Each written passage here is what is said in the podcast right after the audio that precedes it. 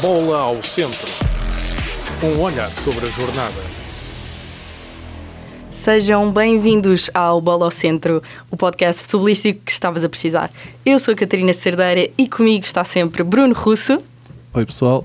Hoje temos um convidado muito especial no nosso podcast, Luís Aguilar. Um, antes de mais, Luís, obrigada por teres aceito o nosso convite. Uh, para quem não sabe, o Luís é comentador de desporto na SIC Notícias, onde tem um podcast chamado Ontem Já Era Tarde. Uh, e de certeza que já ouviste nas tuas redes sociais a sua rubrica Minuto a Rasgar.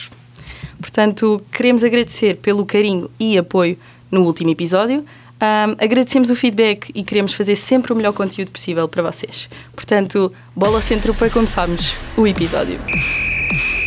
Bola ao centro. Luís, temos aqui algumas perguntas para ti e depois um, um joguinho engraçado. Um, o, que é que te, o que é que te parece? Vamos a isso, em primeiro lugar, muito obrigado uh, pelo convite uh, e muitos parabéns uh, pelo vosso podcast e os desejos de muito sucesso para esta etapa e para as próximas etapas que venham a ter depois nas vossas carreiras. Obrigada.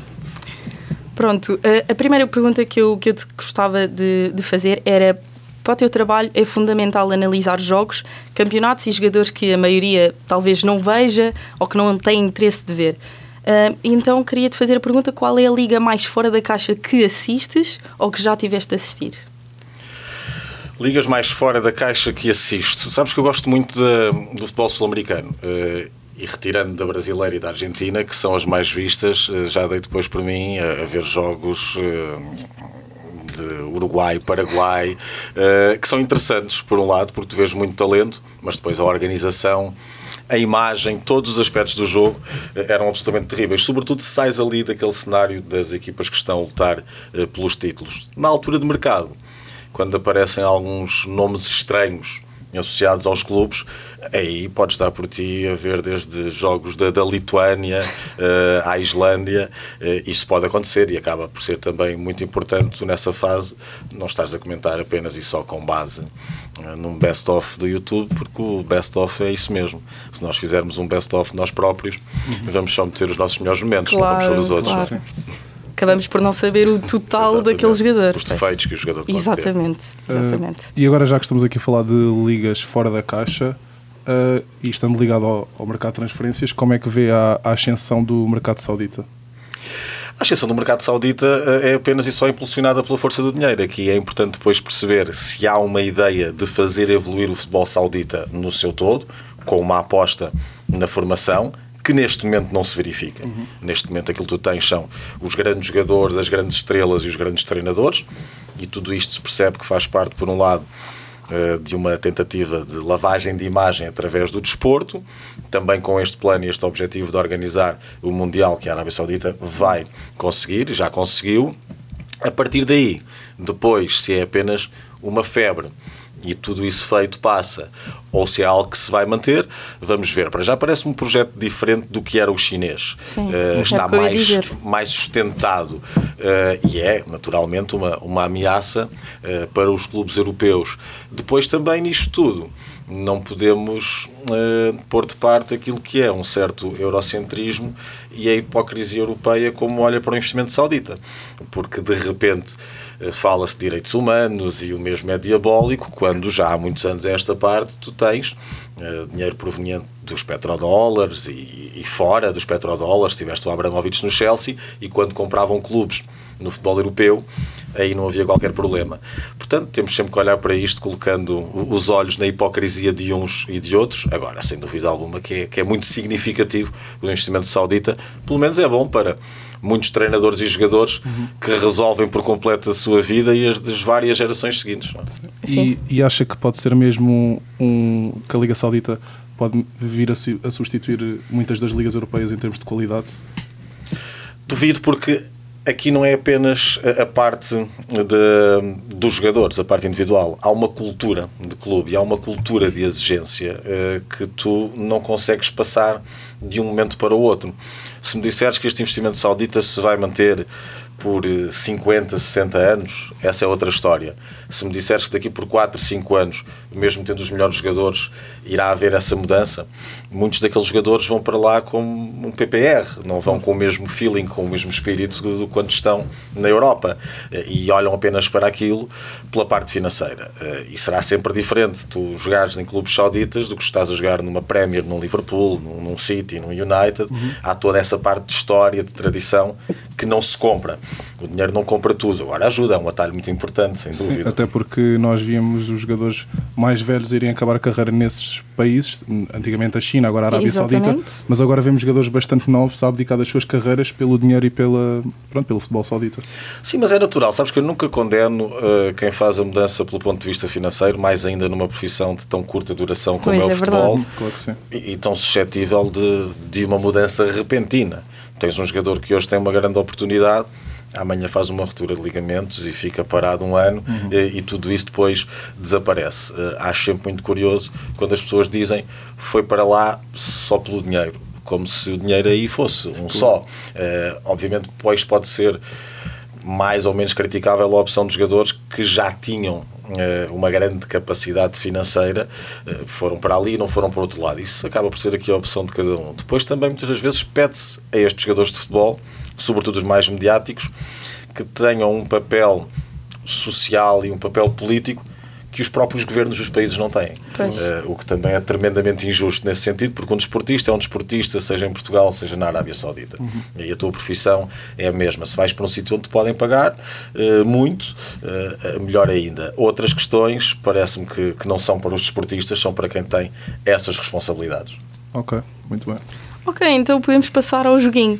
Temos titular, venda ou banco. Vou-te dar três nomes e vais ter que pôr um a titular, um no banco E e um vais ter que vender, vais ter que te livrar dele. Portanto, começamos com três nomes da nossa liga: Guioqueres, Artur Cabral e Taremi.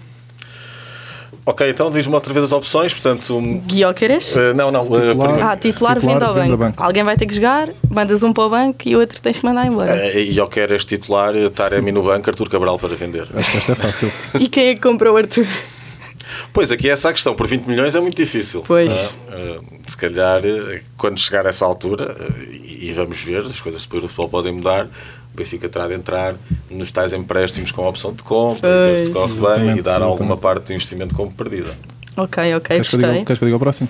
Pode dizer, pode dizer. O sabes? próximo é Vinícius, Mbappé e Haaland. Mais difícil. Isto é mais difícil. Ok, este é mais difícil, mas Mbappé a titular, Uhum. ah, Haaland no banco ah, e Vinícius para vender. Eu faria Esta é igual. difícil. eu faria igual, Eu acaso. também, eu também, eu também. Acho que Mbappé nos três, O Mbappé, sem dúvida, é que ele consegue desbloquear jogos. claramente, é o que depende É o melhor menos da equipa eh, e consegue resolver mais sozinho. O Haaland, obviamente, O que é- precisa da equipa mas precisa que a equipa. E o Vinícius não está nem num nível de goleador como o Haaland, nem num nível de desequilibrador como Exatamente. o Mbappé. Então, e isso do Mbappé vimos no Mundial. Ele carregou uma França às costas. Exatamente. Portanto, Até na final. é? Até na final. exatamente. Ah, portanto, passamos para, para guarda-redes. Trubin, Diogo Costa e Adam. Diogo Costa a titular. Ok, sim. Eh, e aqui, por uma perspectiva apenas e só de idade, eh, Trubin no banco e Adam para vender. Ok, ok. Eu acho que metia tudo igual. Eu também, eu também, eu também. Portanto, já que falámos nos guarda-redes da Liga Portuguesa, vamos passar à análise dos jogos da Liga Portuguesa. Começamos com o primeiro, Porto Estoril, que o Porto perdeu 1-0 em casa. Ah, Russo, podes começar tu? Vamos deixar o convidado começar. Ah, pronto. Surpreendente, eh, porque ninguém está à espera que um candidato ao título eh, perca pontos com o Estoril, que era, até essa altura, último classificado, mas também da mesma forma não se estava à espera que o Benfica tivesse empatado com o Casa Pia, e estamos a assistir a um campeonato em que, por norma, os grandes ou os denominados grandes têm alguma dificuldade em vencer os seus jogos. Mesmo o Sporting, com o Estrela, esteve a perder em casa 2-1, depois consegue a reviravolta. Agora, para o Porto é sempre mau perder qualquer jogo, mais ainda em casa contra o Estoril, e percebo aquela ideia de Sérgio Conceição de olhar para baixo e olhar para o símbolo, porque realmente é importante sentir essa vergonha, até que eu acho que isso é importante. É importante quando estás num clube destes e perdes um jogo, muito naquela ideia do que dizia o Gondongan a seguir ao uh, Barça. Real, Uhum. Da reação dos jogadores mais jovens, não ter todo aquele pesar que a situação em si exigia. E, e, portanto, acho que deve estar triste o Porto por aquilo que não fez, uh, e foi um mau jogo, e o Estoril consegue, num livre direto, resolver uma situação. Também de outra forma, dificilmente conseguiria marcar o gol. Sim, Pois, também e eu acho. acho que é um jogo que fica muito marcado pelo penalti do Taremi, porque se, acho, se ele tem feito o penalti, acho que o jogo desbloqueava ali. Sim, sim, sim. E era um jogo, Tinha comple- corrido era um jogo completamente diferente. E não sei se, se concordas, Luís, mas acho que o Porto tem sentido muito a falta do Galeno na busca, por exemplo, da profundidade, porque é um jogador que dá mais profundidade. O Chico Conceição é um jogador mais bola no pé, até porque neste jogo ele, sem dúvida, que foi o jogador que se destacou mais em lances individuais e acho que o Galeno é um jogador que faz muita falta nestes jogos mais pequenos da procura da profundidade e de ganhar espaços. Sim, porque tens equipas muito, muito fechadas. Aliás, o Sérgio Conceição dizia isso na, na conferência de imprensa, da diferença dos jogos de Champions desta época e dos jogos frente a estas equipas. Fecham-se muito cá atrás, bloqueiam muitos espaços eh, e não têm a procura eh, do teu meio campo e de tentar eh, agredir de outra forma, deixando aí espaços nas costas. Francisco Conceição, é como tu dizias e muito bem, essa foi, foi uma análise perfeita. Um jogador que precisa muito da bola no pé e o Galeno pode fazer esse tipo de explosão. Agora, também vamos aqui para outro ponto. Quando se fala de um Porto Estoril no Dragão e era preciso um penalti para desbloquear o jogo, era preciso ter Sim. o Galeno a titular, mesmo com os meios que Claro que existem. Quando um grande joga com o Estoril e se lamenta de não ter marcado um penalti aos 4 minutos, a verdade é que tinha mais 86 fora os descontos. Pois, exato. Ahm, Exatamente. e está com todos os argumentos que o outro não tem. Sim, Exato. e eu acho que no Estoril também podemos destacar o, o João Marcos e o Rodrigo Gomes, dois internacionais sub-21, que já estiveram muito bem, e o Rafik Kitan, certo? Sim, Rafi Caetano. Um extremo direito muito bom. O Estoril tem uma particularidade. Vês estes dois jogos mais difíceis que o Estoril faz. O Benfica ganhou no final, com, com muita felicidade. António Silva a salvar. Com o Estoril a criar até mais lances de perigo frente ao Benfica do que propriamente agora no Dragão. E agora consegue três pontos frente ao Porto. Eh, Portanto, neste aspecto, acaba aqui por ser uma campanha até muito distinta daquela que depois faz nos outros jogos. Sim, e o Estoril, o Estoril é uma equipa bastante jovem e podemos ver os jogos que o, que o Estoril perde no campeonato são está a ganhar e no final deixa-se empatar ou perder e mesmo o jogo, pronto, como disse o jogo com o Benfica podia muito bem ter empatado o jogo. Sim, não têm tido sorte. podia ter ganho o jogo Ganho até o jogo, exatamente. antes de sofrer o gol, porque teve oportunidades para isso e depois poderia ter empatado. Pois é, a tal falta de experiência de Claro. deixar empatar ou perder jogos na ponta final, é a tal falta às vezes de, de manha, também é preciso Exatamente. para conseguir ganhar algum tempo. Exatamente. Pronto, já que falámos no Benfica, passamos aos Chaves Benfica, em que o Benfica ganhou ahm, em Chaves 2-0. Ah, Russo? Olha, foi um jogo em que o Roger Schmid mais uma vez apostou nos três centrais. Há muito que se diga, muito que se diga destes três centrais, porque temos o João Neves na linha e o Osnas do outro lado. Uhum. Uh, na minha opinião, fazia mais sentido meter o João Neves no meio, em detrimento do João Mário, e apostar no Tiago Oveia como, como lateral barra extremo, Sim. porque, pelo menos neste jogo com os Chaves, vimos muito o João Neves a fazer movimentos interiores, a deixar a ala esquerda, a ala direita, neste caso toda para o Di Maria, e acho que fazia muito mais sentido o João Neves jogar no meio e o Tiago Oveia a fazer a ala direita toda. Acho que tem capacidade para isso. Yeah, eu concordo perfeitamente. Ah, e tu, Luís? Eu creio que a tendência vai ser pôr João Neves no meio, mas não para Tiago Gouveia. Isso vai acontecer quando Bá estiver finalmente Sim, sim, recuperado de sem lesão. Isto caso se mantenham os três centrais, porque esta não é uma ideia de convicção de Schmidt, foi provocada pela ausência de laterais, ou seja, pela ausência de Bá por lesão e depois por duas opções à esquerda que não o convencem de todo. E neste momento o Benfica teve jogos a três centrais em que tinha os dois disponíveis, agora não terá, não terá Bernat para o jogo da Champions. Depois, estes sistemas alternativos podem se tornar definitivos se os resultados ajudarem. Claro. Eh, De repente, se vês um Benfica conseguir aqui três ou quatro vitórias consecutivas com jogos com Real Sociedade e Sporting pelo meio, os três centrais são o sistema. Pois. Há aqui a vantagem de ter Morato uh, num sistema destes, porque Morato é um jogador com uma grande capacidade defensiva. Tem um problema que é a sua lentidão para jogar num bloco mais alto, mas aí pode ser compensado pela parte de António Silva. E depois há a parte de Orsnas a jogar a médio esquerdo, que foi onde ele mais rendeu na época passada, mesmo que aqui num sistema diferente. Quanto a João Neves a jogar pela direita, é também aqui a prova quando estás de cabeça limpa e sem dramas, acabas por ter uh, o rendimento certo, porque pois. João Neves não é um extremo e, no entanto, o gol do Benfica nasce de um movimento de extremo, de uma iniciativa individual.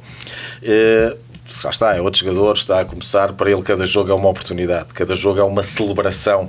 Pena que depois isso se vá perdendo com, com a idade e isso tu não vês apenas no futebol, vês uhum. em tudo o resto. Claro que sim. E também neste jogo uma coisa que que eu notei foi o ataque, o ataque móvel do Benfica, com o Gonçalo Guedes, com o Di Maria e com o Rafa.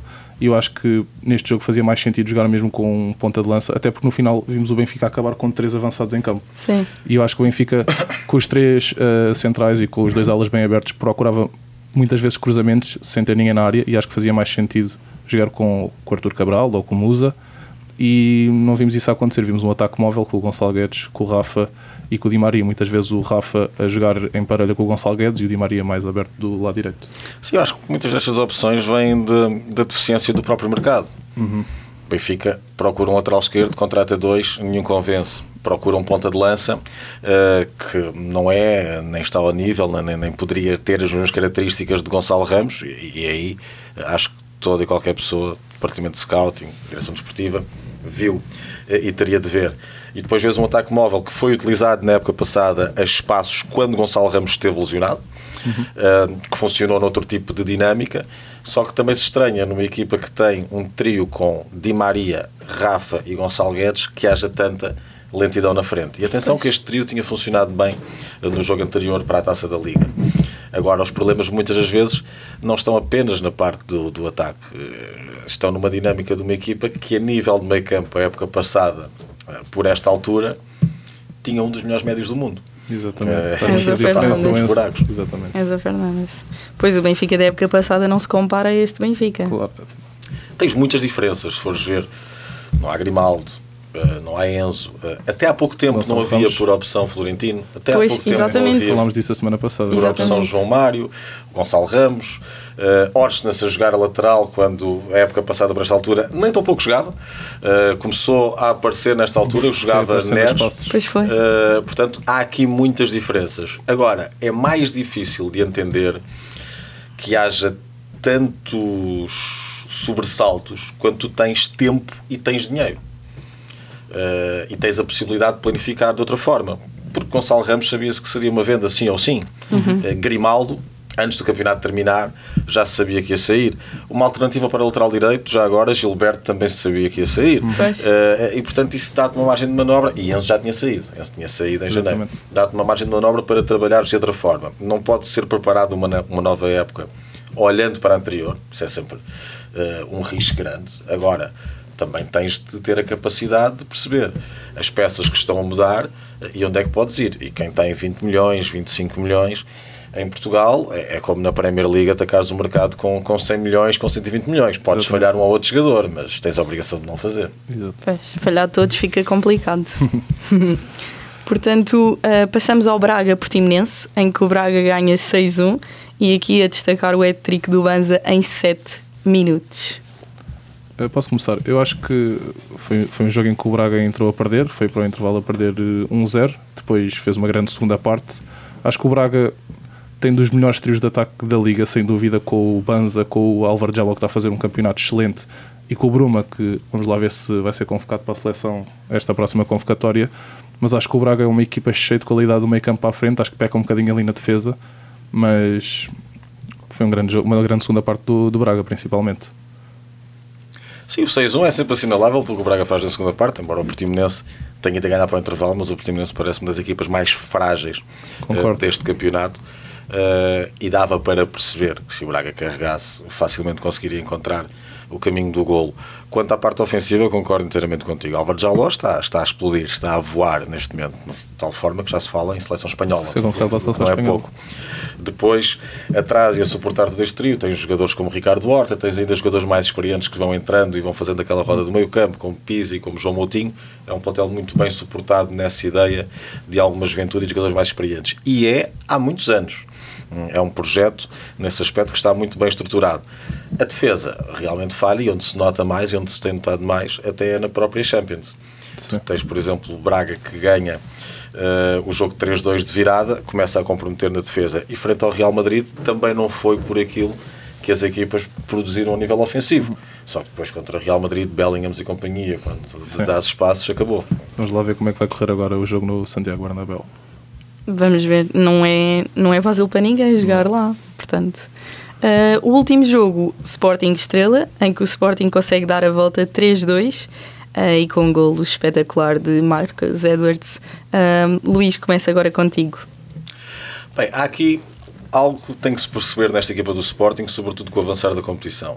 O Sporting consegue entrar bem, consegue criar vantagens, depois não consegue controlar os jogos. Uh, isto aconteceu com o Estrela da Amador e já aconteceu várias vezes esta época. Claro que tem Edwards, uh, o joker, o elemento que, que vira o jogo, mas antes disso há um Sporting que está a ganhar e que se deixa ultrapassar pelo Estrela. Já agora, uma palavra para o Estrela, uma extraordinária atitude, não é uma Sem equipa dúvida. de autocarro, é uma equipa de olhos nos olhos, que procura jogar no meio campo adversário, conseguiu com todo o mérito virar o resultado. Depois o resto não, não pode fazer nada em relação a Edwards. Bom, talvez o defesa possa dar um toque antes, antes dele entrar na área, mas aí é daquelas situações. O drible de Edwards também é, é complicado nesse aspecto, porque parece que a bola está distante dele e mais perto do defesa e depois não é assim. Se tu vais lá pôr o pé, de repente vais derrubá-lo. Eh, e o Sporting ganha bem o jogo, obviamente, mas ganha com um sofrimento que até não seria de esperar.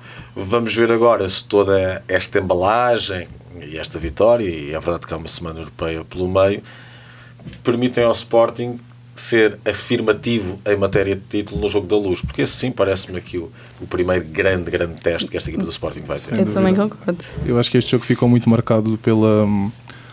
pela o Morita está lesionado, não jogou, e acho que ele é ali o, o L mais importante do- da equipa do Sporting, que mexe ali com o jogo todo a construir, a defender, a controlar os tempos do jogo. E outra ausência, esta por opção, não por lesão, do Ruben Amorim foi o Gonçalo Inácio, que na minha opinião é o melhor central da liga a sair a jogar, com bolas entre linhas, bolas na profundidade, e acho que o Sporting precisava um bocadinho disso, porque o Estrela Uh, foi- o Luís- como o Luís disse, eles não tinham o autocarro montado, mas estavam com o bloco muito compacto Sim, sim. e estavam muito bem organizados. E acho que era preciso alguém ali a meter bolas, a rasgar linhas, a, a passar logo diretamente da defesa para o ataque. Não. Sim, até mesmo quando tens um jogador como Ioqueras que, que te permite fazer esse tipo de jogo e esse futebol eh, a mais direto. Gonçalo Inácio é, sem dúvida, eh, em Portugal, o central que melhor faz isso. Depois, na parte de- da agressividade defensiva, parece-me que ainda tem de, tem de melhorar e tem de subir.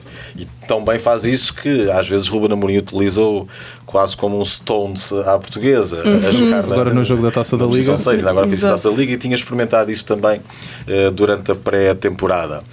Agora, é um Sporting que vive muito daquilo que são os movimentos de ruptura de, de Oqueras, que desta vez, não marcando, está no primeiro golo, grande golo, aliás, eh, Daniel Bragança, eh, e com a iniciativa do sueco, e será interessante ver isto transportado para o derby, porque o Benfica não pode jogar com um bloco muito subido por causa de Oqueras.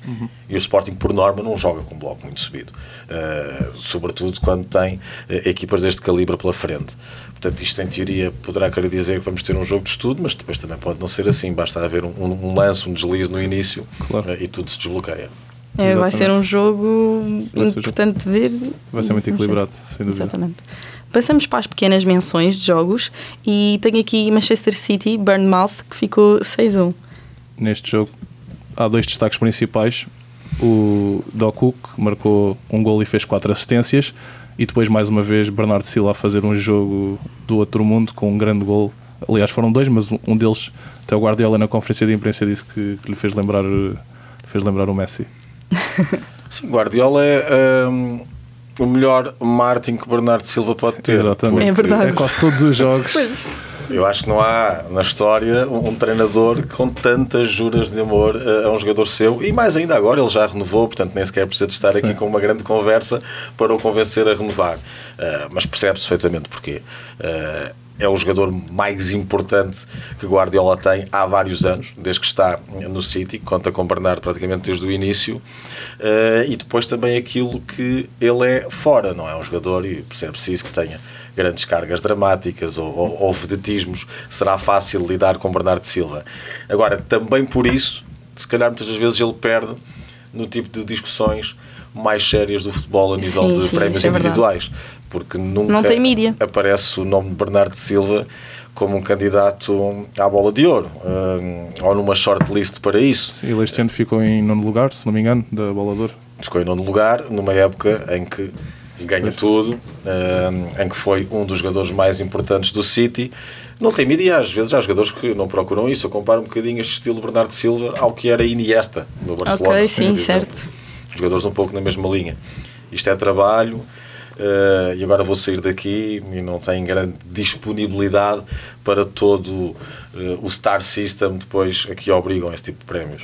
Ok. okay. Uh, passamos ao Dortmund de Bayern, em que o Bayern ganhou 4-0 ao Dortmund com o hat-trick de Harry Kane. Aqui vemos um, um Kane mais um, leve, mais. Vês isso? Sim, epá, já é o, é o segundo jogo seguinte que ele faz o hat-trick e esta vitória ao Dortmund acaba por, por ser mais do mesmo, não é? Eu acho que o Ernick da época passada claramente estava a precisar de um ponta de lança, porque jogava com Chupa-Monting ou então jogava com ataque móvel e claramente que Harry Kane foi a cereja no topo do bolo para, para atacarem a Bundesliga, que o ano passado ganharam na última jornada, foi até a última, e este Sim. ano também vai ser complicado devido à grande época do Leverkusen, que já destacámos em outros episódios. E uh, mesmo do Stuttgart. E do Stuttgart, que perdeu esta jornada, por acaso. E hum, acho que também é um bom plantel para atacar a Liga dos Campeões, que já foge há algum tempo ao Bayern Munique. Vamos ver. Uh, alguma coisa a acrescentar, Luís? Fez bem a todos a mudança de Kane. Uh, fez bem ao Bayern, porque precisava de um ponta de lança. Fez bem a Kane, porque finalmente está num sítio onde pode ganhar alguma coisa e olhando para o nível de Harry Kane uh, e o facto de ter, ter estado no Tottenham, chegar a esta fase da carreira praticamente sem títulos é, é grave para o uhum. jogador que é e fez bem ao Tottenham já agora que também se livrou um pouco daquela ideia de dependência de Kane. Claro que houve uma mudança de treinador que também contribuiu muito uh, para isso. Quanto ao Dortmund, ter este tratamento por parte do Bayern, isso sim também é mais do mesmo. Uh, e, e vê-se, por exemplo, o que é que o Dortmund, ou os adeptos do Dortmund, pensarão quando olham para o Bayern época passada, perdem na última jornada. Estas são goleados. Depois o Leverkusen estar a fazer este campeonato e estar em primeiro. Eu olho sempre com muita desconfiança uh, para estas primeiras voltas do campeonato alemão, porque quando o Bayern faz um grande campeonato é campeão em fevereiro, quando faz um bom campeonato é campeão em março. Acaba sempre ser mesmo. E quando faz um mau campeonato, como na época passada, é campeão na última jornada. Sim, vai tudo, vai tudo dar ao mesmo já são muitos anos de domínio, não é? Mas eu do, acho, que este, acho que este Leverkusen do, de Xavi Alonso está, está a fazer uma grande época, com o Grimaldo à cabeça, marcou mais dois gols esta jornada. Sim, sim. E já falámos muito, muitas vezes dele, deles aqui no podcast. Já falámos muitas vezes. Um, vamos passar aos destaques da semana, a minha parte favorita do podcast. Uh, e vamos começar com o nosso convidado. Qual é o teu destaque da semana, Luís? Edwards, uh, naturalmente, uh, por aquilo que faz, uh, pelo golo extraordinário que marca, já agora pela assistência a Paulinho, que é quase levar-lhe a bola até à cabeça, mas por aquilo muitas vezes que Edwards não é. E atenção, não se pode estar a dizer, bom, Edwards tem de fazer isto todas as jornadas. Se fizessem todas as jornadas, não jogava no Sporting. Pois, não é estava, é verdade. Não estava na Liga Portuguesa, era um candidato à bola de ouro. Se marcasse um gol destes em todos os jogos, era um candidato à bola de ouro. Agora, o problema aqui é o 8 e o 80. Eh, e um jogador com esta dimensão e com este talento, muitas vezes desliga-se por completo do jogo. Eu lembro-me de ser miúdo eh, e ver uma entrevista do Figo, no início do Figo no Barcelona. E o Figo dizia: quando estou mais de um minuto sem tocar na bola, fico louco quer ter essa participação constante no jogo. E nós às vezes olhamos para o Edwards e ele parece que foi fazer um jogging durante o jogo. Mas um jogging tranquilo, um jogging descontraído, aquele passinho de final de tarde, uhum. para não entrar aqui em grandes complicações. Uh, e claro que se pede muito mais um jogador destes, porque quando tu estás sempre por entre o 8 e 80, com a tendência e com o passar dos anos, ficarás muito mais vezes nos 8 do que nos 80. Porque há características que se vão perdendo. A velocidade, tudo o resto. Depois eu também conheço muita gente que trabalha e que trabalhou com o Edwards e todos dizem a mesma coisa. É impossível de ler. Porque tem sempre a mesma expressão. Reage a tudo da mesma forma. Não sei se já viram as conferências de imprensa dele. Lá está, muito rápidas. Mas pronto, às vezes podia ser introvertido nessa sim, parte, sim, mas, sim. mas no balneário ter outra disponibilidade. Mas não, é exatamente a mesma coisa. Então, quando lhe dizem algo no sentido de despicaçá-lo ou isto ou aquilo, ele não reage.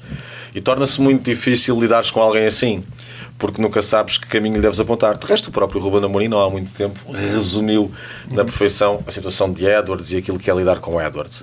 E agora está na mão dele, porque acredito dentro do clube, no Sporting e a sua equipa técnica, já ninguém pode fazer mais por Edwards do que está a fazer. E tu olhas para um jogador destes, com este talento, e vês que ele não é um titular absoluto do Sporting, é porque há ali algum problema e Exatamente. Edwards é o único que se pode livrar desse problema. Ok, muito bem. Digo eu e depois dizes tu. Ok, ok. Ok. O meu destaque da semana é o Banza, que Ok. torna-se assim o melhor marcador do campeonato, com 10 golos, e já ultrapassou a marca da época passada no campeonato. Portanto, acho que pode ser aqui um jogador bastante interessante para seguir. Uhum.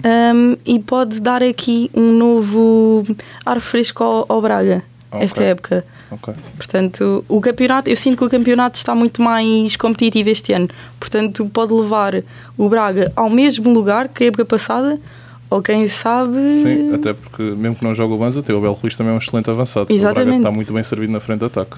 Exatamente. Pronto, e o meu destaque é o Doku, do City, Ok, 20 ok. 21 anos, fez 4 assistências, fez um golo. Ah, pronto, acho que não é preciso dizer muito mais. É um jogador muito irreverente, pega na bola, vai para cima. Provavelmente, nesta altura, dos melhores do mundo, em num para um. E é isto. Sim, eu quando vi o jogo, eu gostei muito de o ver. Não era um, jogo que- um jogador que eu estava muito familiarizada ah, e fiquei por acaso impressionada. Sim, ele é bastante novo. Ah, vamos falar da próxima jornada. Dar aqui uma breve, uma breve. Vamos falar aqui muito brevemente do Vitória Porto. Do que é que vocês esperam deste, deste jogo, Luís? O Porto tem de ganhar, está, está obrigado a ganhar. sim. Eh, obviamente nunca é fácil eh, jogar contra um Vitória, agora tem de dar aqui outra resposta.